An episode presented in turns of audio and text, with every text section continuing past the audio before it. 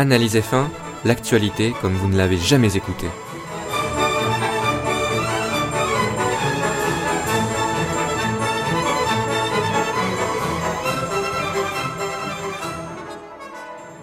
Salut salut, c'est Julien et bienvenue dans Analyse F1, un nouveau podcast où cette fois-ci je vais revenir sur le Grand Prix du Japon à Suzuka, tracé mythique, juge de paix, tout ça. Et pour revenir aux bonnes habitudes, ou pas bonnes, en tout cas aux anciennes habitudes, qui ont été un peu euh, chamboulées en Grand Prix de Malaisie, et c'est pas, euh, pas un mal, hein, vraiment, eh bien, on va parler de Mercedes. Et on va parler encore une fois d'Hamilton et de ses départs, le départ très mauvais d'Hamilton, qui partait en première ligne, il partait euh, deuxième à 13 millième de Rosberg euh, en qualif, donc euh, un écart qui avait été estimé à 82 cm exactement. il pouvait vraiment prétendre à la victoire. C'est un tracé sur lequel il avait gagné à deux reprises enfin de deux fois consécutivement en 2014 et 2015, alors que lui-même dit que le tracé, euh, par rapport à son style de pilotage, c'est pas un tracé qui, comment dire, où il est performant, il, n'est pas euh, aussi performant que sur d'autres tracés par exemple, mais bon, il a gagné euh, en 2014 et 2015, et et donc là, il partait deuxième, il pouvait faire quelque chose, mais mais voilà, il, a raté son départ encore une fois. Il perd 6 places, 6 hein. places au départ, rendez-vous compte. Euh, il se retrouvait donc huitième et il remonte troisième. Il n'a pas pu remonter plus. Il avait un bon rythme. Hein. C'est pas le rythme qui lui manquait, c'est vraiment le départ. Et ça fait beaucoup trop de fois cette saison qu'Hamilton euh, ben, rate ses départs et ça risque de lui coûter le titre, hein, parce que vraiment là, euh, c'est un autre des facteurs qui nous empêche de voir une lutte entre les deux pilotes Mercedes. Et, euh, et ouais, du coup, euh, bon, ben, Hamilton, il peut, il pouvait être euh, pas content et avoir envie de d'être loin de ce week-end au Japon qui, de bout en bout, n'a pas été auréolé de positif, hein, avec les incidents avec la presse, on va dire, après son mauvais départ, son mauvais départ en course. ouais, c'est compliqué quand même, c'est compliqué. Euh, alors quelle est l'explication de, son, de ces mauvais départs? Felipe Massa nous offre euh, un élément de réponse à travers sa chronique qu'il euh, qu'il donne sur motorsport.com. Euh, J'en avais déjà parlé hein, de ces chroniques, hein, je, je vous conseille de les consulter. Un pilote qui, qui parle plus en profondeur, on va dire, de ce qui se passe en week-end de course et sur une course, qui parle un peu plus technique et tout, c'est pas mal. Mais euh, là, en effet, euh, il nous a appris des choses. Donc il explique la difficulté des départs. Il l'explique tout simplement en, en, opposant le règlement actuel et le règlement euh, d'il y a un an, par exemple. Avant, les pilotes avaient deux palettes d'embrayage. Maintenant, ils n'en ont plus qu'une. Donc c'est un peu plus compliqué. Avant, on pouvait modifier les réglages pour le départ, donc tous les réglages liés au départ, pendant le temps de formation, et maintenant, on ne peut pas le faire pendant le temps de formation. Et oui, donc on doit l'avoir fait euh, avant, euh, je crois avant le tour de mise en place sur la grille, un truc comme ça, ou enfin en tout cas avant le tour de formation. Donc il faut quand même bien sentir, on va dire, euh, bien sentir la piste et tout, bien avoir jugé du niveau d'adhérence. Donc le feeling du pilote joue beaucoup plus, joue beaucoup, donc il faut quand même un certain savoir-faire pour ça. Et euh, le pilote est donc plus indépendant euh, dans sa monoplace, même si voilà les ingénieurs quand même, euh, c'est eux qui règlent à la base, ils, font un réglage quand même pour les départs, mais tout ce qui concerne après le départ en lui-même, c'est-à-dire euh, l'embrayage, passer les vitesses et tout, la, la pédale d'accélération, bah, c'est le pilote. Et ça, c'est quand même un point important. Et Hamilton, bon ben, pourrait-on en déduire qu'il est moins doué que d'autres pour ça? Ou que Mercedes est une, euh, a une monoplace trop pointue, comme ces problèmes ont également touché Rosberg euh, cette saison également? Et oui, ces problèmes ont également touché Rosberg moins que Hamilton, hein. ce qui montre quand même que Hamilton euh, a moins bien bossé, moins moins été bon pour les départs tout simplement que son coéquipier allemand. Mais voilà, ça a touché les deux. Donc à mon avis, il y a un peu des deux. Il y a la il y a Mercedes déjà qui doivent avoir un système compliqué. Euh, et d'ailleurs, je crois que c'est Toto Wolf qui le disait. Toto Wolf, ouais, il l'a dit en interview. Il a dit oui, pour les départs, notre euh, système de de démarrage. Je sais plus comment il l'a dit exactement. Il le disait en français vu qu'il était interviewé par Canal+. Mais en gros, il disait que c'était euh, c'était compliqué, quoi, que c'était pas pas évident. Donc ça veut bien dire ce que ça veut dire. Et ben en plus, Hamilton, voilà, il ne s'y fait pas. Et là, il a complètement raté son départ. Alors, qu'est-ce qu'il a voulu faire au départ? Est-ce qu'il a voulu tenter autre chose, quelque chose de différent, et ça n'a pas marché euh, La pression des deuxièmes, s'il avait été en pole, est-ce qu'il aurait tenté cette chose, ou est-ce qu'il aurait assuré euh, quelque chose de, plus classique? Il y a également ça aussi, qui, c'est des questions qu'il faut se poser. Vraiment. Devant, Rosberg a fait la course parfaite, il faut en parler, Nico Rosberg n'a jamais été inquiété. Euh, les, écarts étaient quand même resserrés ce week-end, hein, euh, cela dit. Donc fallait conserver un certain rythme quand même, ne pas arrêter les, arrêts au stand de la part de Mercedes, ne pas arrêter la stratégie, ne pas faire d'erreur en piste de la part de Rosberg. Tout a été bien fait. Et Rosberg donc accroît son avance au championnat de, euh, ben, de 10 points de plus, donc 33 points d'écart. Là c'est plus d'une victoire d'écart. Ce n'est pas fait, mais si Rosberg reste à ce niveau, ça va être compliqué pour euh, Hamilton. Surtout que là, ce qui est important en fait, c'est que euh, Hamilton n'a plus la main. C'est-à-dire que même si Hamilton remporte tous les grands prix, eh bien, il n'est pas forcément assuré d'avoir le titre si Rosberg fait deuxième à chaque fois. Et oui, donc là, on est vraiment, on, passe dans un autre niveau de la lutte au championnat, euh, dans un niveau où Hamilton n'a jamais été confronté face à Rosberg. Donc c'est c'est un nouveau tournant, c'est un petit tournant, c'est pas encore le tournant décisif, est-ce qu'on assistera à ce tournant décisif ce week-end? Eh bien, euh, je vous invite à regarder la course pour le savoir. En tout cas, j'en salive d'avance. J'ai brièvement évoqué euh, l'aspect resserré des choses durant le Grand Prix du Japon, et ça s'est ressenti dès les qualifs, et même surtout en qualif, puisque les six premiers en Q3 étaient séparés par une demi-seconde, donc euh, les deux Mercedes, les deux Red Bull et les deux Ferrari.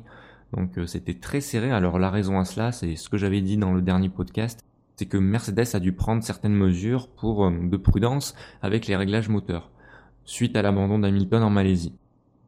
Donc du coup, les Mercedes étaient moins euh, puissantes, avaient un moteur, on va dire une unité, de une unité de puissance qui était moins performante puisque le bouton magique était un peu un peu révisé à la baisse, on va dire. Les Ferrari, les Ferrari d'ailleurs, ben, pour être à moins d'une demi-seconde de Mercedes, quand même, faut être fort, hein, que ce soit Ferrari ou Red Bull, mais parlons des Ferrari qui étaient un peu à la rue euh, en Malaisie. Et eh bien là, euh, sur le juge de paix qui est Suzuka, elles étaient bien, hein, c'est positif pour la marque euh, italienne. Malheureusement, elles ont dû écoper d'une pénalité sur les deux monoplaces, hein, vraiment. Donc pénalité sur la grille, ça a fait mal. Hein, du coup, elles n'ont pu aller rivaliser avec les Red Bull qui ont augmenté leur avance au championnat. Et là, c'est quasi fini, un 50 points d'écart entre les deux écuries. Déjà, je disais que c'était fini euh, dans le podcast du Grand Prix de Malaisie, mais là, euh, là, c'est vraiment le cas, je pense.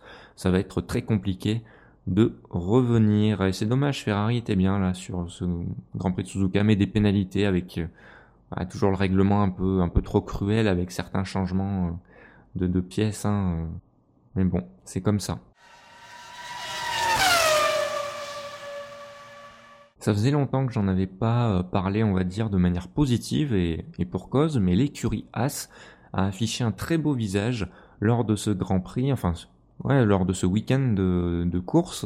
Euh, en tout cas, euh, ça peut les encourager pour la suite, puisque les deux monoplaces se sont retrouvés en Q3, donc à la fois Romain Grosjean et Esteban Gutiérrez. Donc déjà pour As, ça doit faire plaisir d'avoir les deux pilotes dans le coup.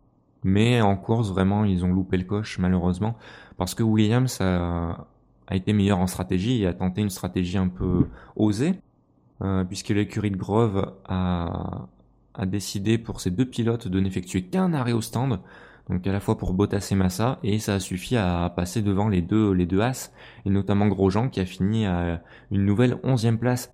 C'est une déception quand même pour Romain Grosjean, parce que Romain Grosjean était quand même dans le siège de Bottas pendant beaucoup de tours et n'a pas réussi à trouver l'ouverture, n'a pas réussi à se créer d'opportunités de dépassement. Et voilà, bien joué à Bottas pour avoir résisté. Hein. Le point de la dixième place, on y tient. Hein. Donc forcément, ça devait être quand même une lutte âpre au chrono entre les deux hommes. Mais, euh, mais voilà, c'est Williams qui a pu empocher ses points importants hein, pour le championnat des constructeurs, même si les deux Williams finissent derrière les deux Force India. Mais voilà.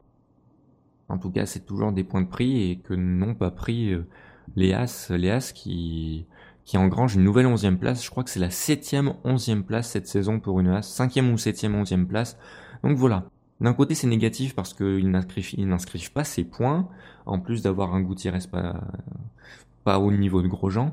Mais on peut relativiser. D'ailleurs, euh, Gunther Steiner, euh, en gros le team principal ou le directeur de course de, de Haas, eh bien, euh, il dit qu'en étant nouveau, en étant nouveau, eh bien, être dans une telle position, c'est-à-dire avoir fait ce qu'ils ont fait en début de saison, puis être proche des points en course régulièrement, les 11e places le prouvent bien. Là, durant le week-end de course, montrer un visage positif, un très bon rythme sur un tour, euh, en, également sur une distance de course montrer également un rythme intéressant parce que le rythme était pas mauvais, hein, il luttait en termes de rythme avec les Williams. C'est positif, c'est très positif. Ils savent qu'ils sont devant euh, Toro Rosso en termes de rythme. Malheureusement, au championnat constructeur, ça n'est pas le cas et ça ne sera vraisemblablement pas le cas en fin de saison. Mais voilà, ils relativisent comme ça, mais cela dit, ils se placent également dans une position euh, ambitieuse puisque ils visent mieux ils visent mieux pour la saison prochaine. Euh, ils sont, mais ils sont contents. Leur modèle a fait, a fait. Le modèle a fait ses preuves et euh, voilà, ils s'en sont sortis. Euh, ce qui est positif, c'est qu'ils étaient un peu au fond du trou, ils ne comprenaient pas leur monoplace, les deux pilotes n'étaient pas satisfaits de leur monoplace, en particulier Grosjean, hein, qui était assez, assez véhément bord de sa monoplace. L'adrénaline le, le mène à, à, être vraiment virulent dans ses propos, mais voilà, c'est certains pilotes, c'est comme ça, c'est comme euh, Vettel avec ses drapeaux bleus, hein, c'est c'est comme ça, c'est l'adrénaline qui fait ça, alors qu'à l'extérieur de la monoplace, ils peuvent être les, les, les, plus gros bisounours du monde, mais vraiment dans la monoplace, c'est autre chose. On le dit souvent, hein, une fois le casque enfilé, il n'y a pas d'amitié qui tienne, il n'y a rien qui tienne, il y a juste la course qui tient, quoi. Avec tout ce, ce que ça implique. Mais voilà, pour As, ce qui est très positif, c'est d'avoir validé l'aileron avant. Ils ont embarqué un nouveau aileron avant dernièrement, ils ont pu valider euh, le gain de performance en, à Suzuka. Donc euh, il n'y a pas de meilleur lieu pour le faire vraiment. Et c'est très important, l'aileron avant sur une F1 ces dernières années, c'est un élément ultra important. Et si on, a, si on réussit à faire des gains là-dessus, c'est ça, peut signifier euh, lutter plus devant. Et là, ça a été le cas hein, pour que As soit en Q3 comme ça. C'était impressionnant et vraiment bravo à l'écurie américaine. Ils sont arrivés à faire marcher cet aileron et ils peuvent envisager la fin de saison avec une lutte régulière dans les points. Euh, ben, très certainement, en tout cas, euh, c'est ce qu'on peut leur souhaiter. Je vais évoquer un dépassement maintenant. Un dépassement, c'est important de parler des dépassements, de pas parler que des choses un peu, un peu abstraites, on va dire, mais parler vraiment d'un fait de course. Donc là, c'était le dépassement de Hülkenberg sur Bottas, qui était euh, à la fois assez très bien fait et à la fois marrant puisque, euh, bon, tout d'abord, pour euh, vous raconter ce dépassement, Hülkenberg a doublé Bottas à l'extérieur de la chicane. Euh, donc en gros, il, il était à l'extérieur du premier virage de la chicane, du coup à l'intérieur du deuxième virage, et il a fait le dépassement comme ça. Donc tout était propre dans cette manœuvre. Il s'est suffisamment rapproché de Bottas sous sa borne en 130 R, dans, dans la grande ligne droite avant, dans le passage hyper rapide. Il a bien pris l'aspiration également, c'était bien. Et puis ensuite, il a retardé son freinage comme il fallait, mais pas trop, pas trop, parce qu'il a pu garder le contrôle de sa monoplace dans la chicane, ce qui était le plus important. Souvent, on a vu par le passé des pilotes qui retardent leur freinage pour essayer de dépasser dans la chicane, comme ça à l'extérieur, mais bon, ils tirent tout droit parce qu'ils ont, ils ont mal jugé leur freinage, ils ont perdu le contrôle de leur monoplace. Bref, euh, Là, ce n'était pas le cas. Hülkenberg, c'était tout en contrôle et c'était hyper propre. Bottas n'a rien pu faire. Il avait défendu l'intérieur, mais c'est à l'extérieur que ça se passait. Et Hülkenberg a doublé Bottas et a signé son dépassement d'un, see you later à la radio. C'est-à-dire, il lui a dit à plus tard. Voilà, avec une voix un peu enjouée, hein, une voix un peu souriante. Donc voilà, c'était la classe. La classe Hülkenberg. Et euh, le dépassement s'est déroulé comme ça. Ce qui est bête dans, ces, dans cette bataille, c'est que ben elle aurait pu se prolonger en l'absence du DRS. Parce que ce que je trouve bête, c'est que Hülkenberg est droit au DRS après avoir dépassé. Parce que il faut savoir que la ligne de détection de DRS se situait avant la chicane et donc avant la chicane, Hülkenberg était derrière Bottas il y a moins d'une seconde évidemment de Bottas. Du coup, ben Hülkenberg a pu utiliser le DRS et pas Bottas après la chicane. Et du coup, Bottas, qui pourtant était en meilleure trajectoire de sortie de chicane, n'a pas pu essayer de reprendre l'aspiration pour, euh, ben, tenter euh, une nouvelle manœuvre de dépassement et poursuivre la bataille dans la ligne droite de départ arrivée et voir plus tard dans le premier virage. C'est ça que je trouve bête. Voilà, c'est une autre des limites du DRS. J'en cite beaucoup, donc je pense qu'au bout d'un moment, beaucoup de monde les a vus au fil des années parce que les situations se répètent, je me répète au cours des podcasts et je n'aime pas me répéter. J'aime bien euh, dire des choses nouvelles, mais là sur certaines choses, euh, malheureusement, force est de constater que euh, l'histoire me donne raison sur le DRS et sur le fait qu'il doit être ajusté. Je demande pas une suppression complète, je demande un ajustement pour qu'il colle plus à la course. Et c'est possible, hein. c'est vraiment possible. Il suffit juste de se poser 5 minutes en fait. Les gars à la FIA, posez-vous 5 minutes, tout simplement et réfléchissez à ce qui pourrait être bien avec ce DRS. C'est tout. En 5 minutes, il y a moyen de trouver des solutions. Hein. J'en ai trouvé. Vous pouvez le faire. Vous êtes des gens, vous êtes des personnes érudites qui, êtes employés pour écrire des règlements, qui êtes employés pour réfléchir autour de la F1. Donc non, euh, normalement vous avez les compétences. Je ne veux pas croire que non.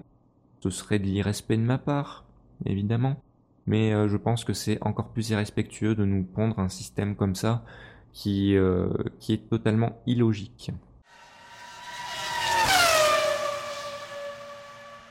Et enfin, comment évoquer ce Grand Prix sans parler de la bataille entre Verstappen et Hamilton qui, euh, qui a occupé pas mal de tours de course, hein, avec Hamilton troisième qui revient très fort sur Verstappen deuxième, ou vraiment euh, une bataille en termes de chrono, une, grosse pression de la part d'Hamilton qui revient sur euh, le pilote néerlandais.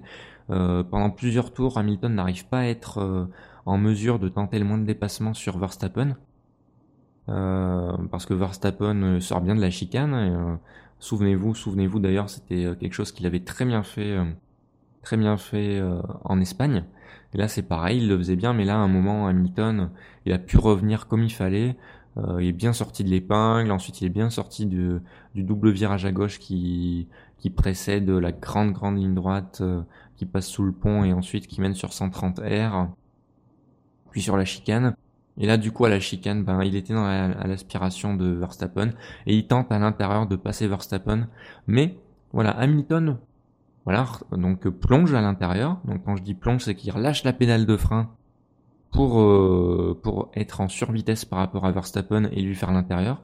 Seulement Verstappen n'avait pas défendu, mais choisi de défendre lorsqu'il a vu Hamilton se décaler, lorsqu'il a vu Hamilton faire sa manœuvre de dépassement.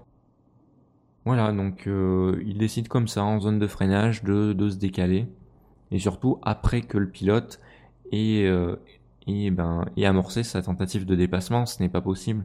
Ça c'est ultra dangereux. Heureusement Hamilton a eu le réflexe. Il savait que s'il euh, poursuivait sa manœuvre de dépassement, il percutait Verstappen. Donc Verstappen ne laisse pas le choix. Il lui laisse le choix, soit tu me percutes, soit tu sors en dehors de la piste, tu sors tout seul en dehors de la piste et t'abandonnes la manœuvre de dépassement. C'est totalement idiot. C'est totalement idiot, risqué, dangereux, euh, contraire à l'esprit de la course. Euh, voilà, c'est tout ce qu'on n'aime pas voir. Euh, Hamilton en réaction avait dit à la radio il a bougé il a bougé en, plein freinage en pleine zone de freinage et oui en effet on, l'a tous vu on l'a tous vu et c'est c'est totalement idiot hein. on le voit clairement même pas besoin de voir ça au ralenti mais au ralenti on le voit encore mieux il y a Hamilton qui se décale Verstappen le voit dans ses rétros se décaler et hop il met un petit coup à droite enfin, c'est c'est dingue, hein, c'est vraiment dingue, c'est vraiment dingue de, de, faire ça à ce niveau-là et de voir ça. Euh...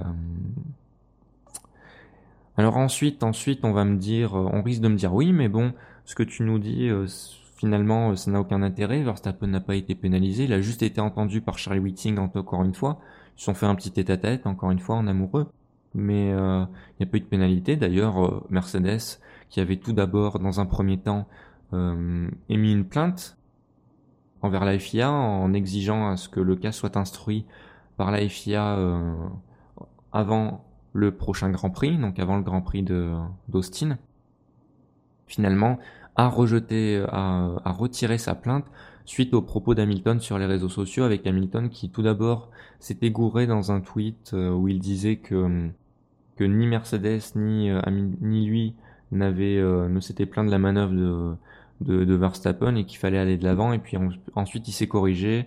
Il a dit que c'était euh, qu'il y avait que, que Mercedes certes avait avait avait fait une plainte. Enfin, c'était surtout lui qui, qui ne l'avait pas fait, que lui il veut aller de l'avant, que ça, voilà, que pour lui, euh, ça n'a plus d'intérêt de s'attarder là-dessus. Alors vous allez me dire, est-ce que c'est parce qu'il pense que la manœuvre de, de Verstappen était, était claire? Non, et d'ailleurs il le dit pas. Euh, enfin, il, c'est juste qu'il avait envie de passer à autre chose. Le week-end du Grand Prix du Japon, il a pas du tout apprécié ce week-end-là. Hamilton, ça se voyait, ça se voit à la fois dans ses réactions, dans son langage corporel, et aussi dans sa manière de d'utiliser les réseaux sociaux. Tout simplement, et euh, tout simplement, il, il veut pas s'abaisser à ça en fait. Pour lui, la lutte c'est contre Rosberg. Il veut pas s'abaisser à, grappiller des points comme ça euh, envers un autre pilote, euh, même si c'est de la faute de ce pilote. Il veut pas ça. Il est un peu vieille école de ce, de ce côté-là, et tant mieux, je salue ça, je peux que saluer ça. Il laisse faire les choses, c'est-à-dire que si Verstappen fait une manœuvre de ce genre, ça lui coûtera cher à mon avis euh, à l'avenir d'une manière ou d'une autre c'est-à-dire déjà par, par, son image et par euh, par comment dire, ben, il risque l'accident à chaque fois en faisant ça, hein, ça c'est clair. Hein. Le jour où le pilote n'aura pas le réflexe ou ne voudra pas euh, ou en aura marre et, et voudra pas euh, tout simplement relâcher la manœuvre de dépassement, eh bien il foncera dans Verstappen et ça fera ça fera un petit crash en espérant que ce soit qu'un petit crash et pas un gros crash tout simplement.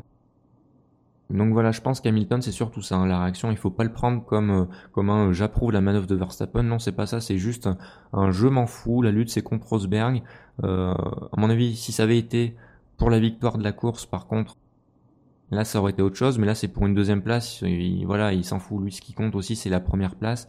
C'est voilà, c'est assez vieux jeu comme il est Hamilton, mais voilà, je je peux pas critiquer ça il a le droit d'avoir envie d'aller de l'avant. Après, d'autres pilotes, après, d'autres pilotes auraient voulu grappiller des points et on va voir à la fin du championnat s'il n'aurait pas eu raison au contraire de grappiller des points. Mais je, j'en suis sûr, c'est que dans sa tête, même si ces trois points auraient changé quelque chose, on n'est pas sûr d'ailleurs qu'il aurait pu euh, gagner cette place-là hein, avec la direction de course.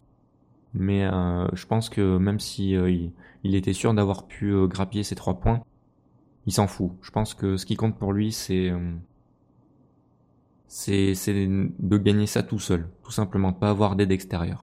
C'est de l'orgueil, certes, mais l'orgueil de champion.